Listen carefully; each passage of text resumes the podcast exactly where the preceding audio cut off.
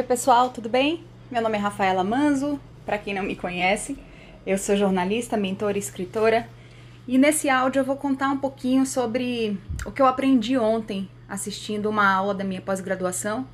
E esse áudio não tem nenhuma pretensão de ter um roteiro, de ter um objetivo específico, a não ser lembrar você, como eu fui lembrada ontem, de algumas coisas óbvias que talvez por serem lembradas hoje possam fazer de da sua noite, né, do seu dia, um Natal diferente, um ano novo diferente. É, a primeira delas é justamente essa: a gente precisa se lembrar das coisas óbvias porque a gente acha que é óbvio para os outros e muitas vezes não é. E esse é um dos principais problemas da comunicação. É, embora a gente ache que o outro vai interpretar a mensagem que a gente está mandando do jeito que a gente está mandando, o fato é que a gente desconhece o universo do outro, as experiências que ele teve, o conjunto de crenças e valores que ele tem. Então, a, a forma como ele vai lidar com a mensagem, interpretar e decodificar é muito pessoal. E você só tem controle sobre o que você emite, sobre o que você fala. Você não tem nenhum controle sobre a forma como o outro vai perceber isso. É, eu tô falando isso porque é importante que a gente tenha essa consciência, né?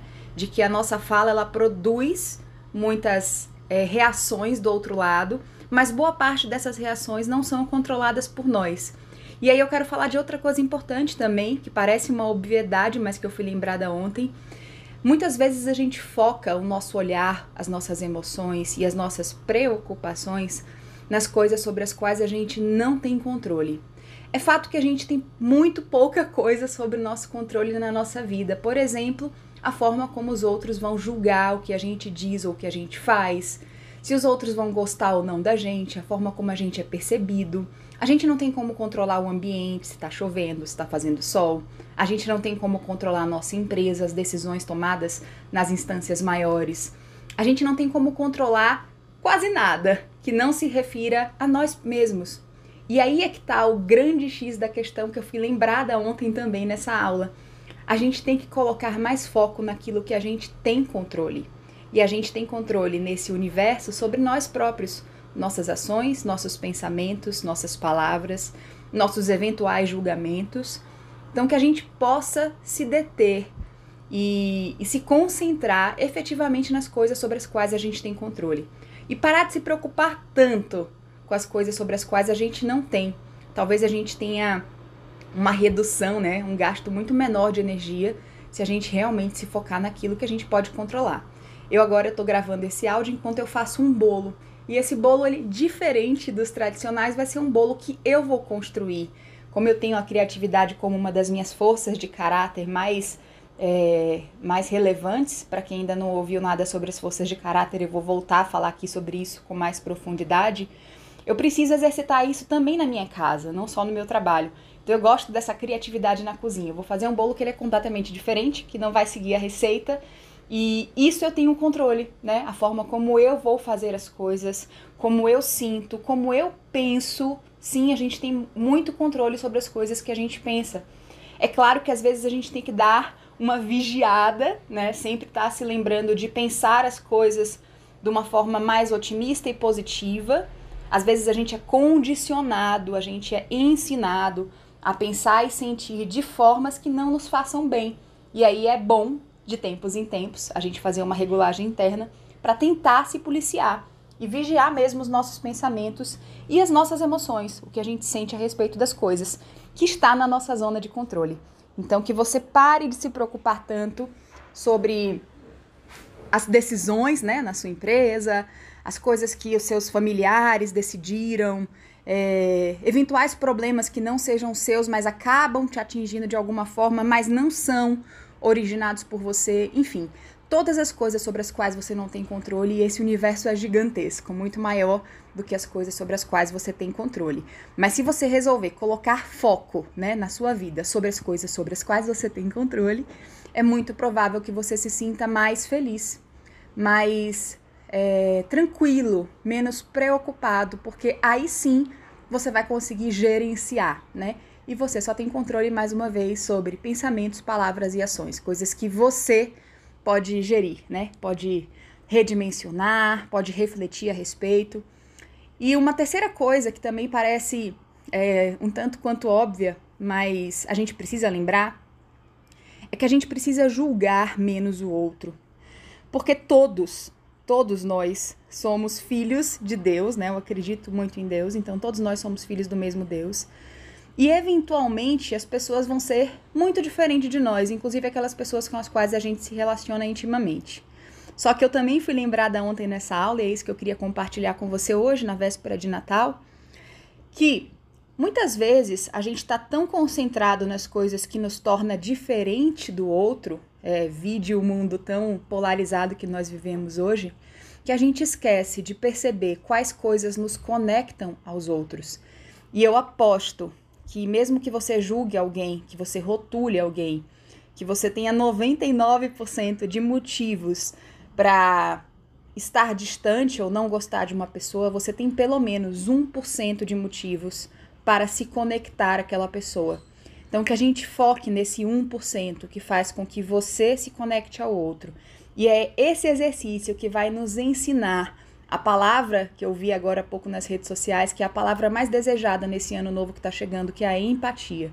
A empatia verdadeira a gente só consegue exercitar quando a gente consegue compreender as pessoas mais diferentes de nós.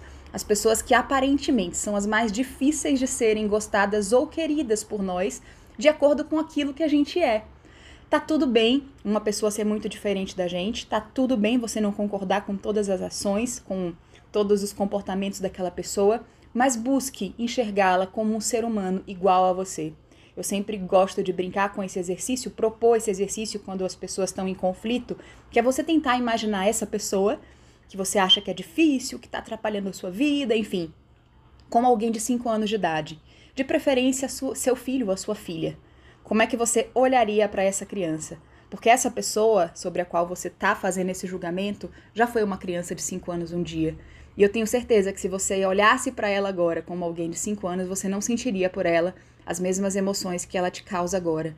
Então que você possa olhar o outro com verdadeira, verdadeira compaixão, com genuína empatia que você tente se colocar no lugar dele para pelo menos imaginar, porque você não tem como compreender, mas imaginar quais coisas aquela pessoa viveu na infância, na adolescência, na vida, que coisas ela não conta sobre ela que podem estar tá influenciando o comportamento dela, sim.